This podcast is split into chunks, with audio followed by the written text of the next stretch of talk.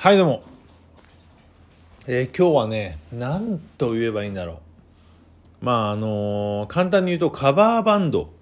てコピーバンドかいいよねって話で。えーとなんかさ音楽をちょっとかじったりとか始めたりするとなんかオリジナルの方がすごい。まああの音楽やってない人もそうだけどオリジナルの方がすごい。でね学生とかさ音楽始めてすぐの人がカバーコピーをやるっていうイメージがあると思うんですよ。でまあそういう順番があるのは確かなんだけどでもよく考えてみるとコピーバンドってめっちゃすごくて例えばですよ。えー、ラモーンズのコピーをやります。ローリング・ストーンズのコピーをやります。ビートルズのコピーをやります。そうするとですよ。自分そのコピーバンドが演奏する曲ってもちろんそのそれぞれのバンドの曲なので全国じゃなく全世界に何百万人というファンがいるわけですよね。つまり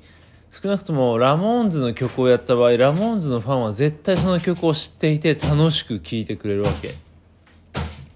でそれに対してオリジナルをやった場合って誰も知らない。ある意味。まあもちろんねそれがいい曲であれば聴いてもらえるんだけど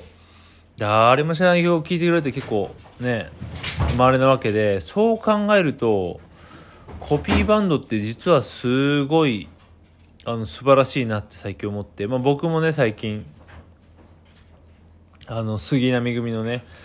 コピーをやってるんだよね。ですごい楽しいしあとあのやってる方としてもあの曲を再現できた。自分ができたっていう喜びがあるのでやっぱりあのコピーバンドって素晴らしいなっていうのとあとさそのなんか音楽自体があの憧れのバンドみたいになりたいみたいなのがあるわけですけどあいつになりたいあの人になりたいもうもっと言うと前あの友達と話したんだけどもうある意味あのロックバンドやるってその仮面ライダーごっこみたいなとこがあってもうねそんな感じなんですよね。であとはほらそのコスプレ文化みたいなのもあってさその例えばえー、っと今自分プロレス好きなんだけど内藤哲也のコスチュームを全く丸かぶりのコピーをしてる人がいたりとか阿部美穂ちゃんの、えー、とコスプレがいたりとかやっぱりコスプレもあるじゃん。みんなこうスターにはコスプレイヤーがいてさ。もちろんレスラーにもね長州力とか猪木さんにもいるしそんな感じでなんか人間ってやっぱり憧れとか好きとかそういうのを追い求めて生きてるなっての最近感じてコピーバンドとかコスプレイヤーって素晴らしいなって感じでちょっと待ってね今犬が脱走してきて。うんまあそんな感じなんですよ。つまり今日言いたいのは今ちょっと前言ったように人間ってさ憧れとかああなりたい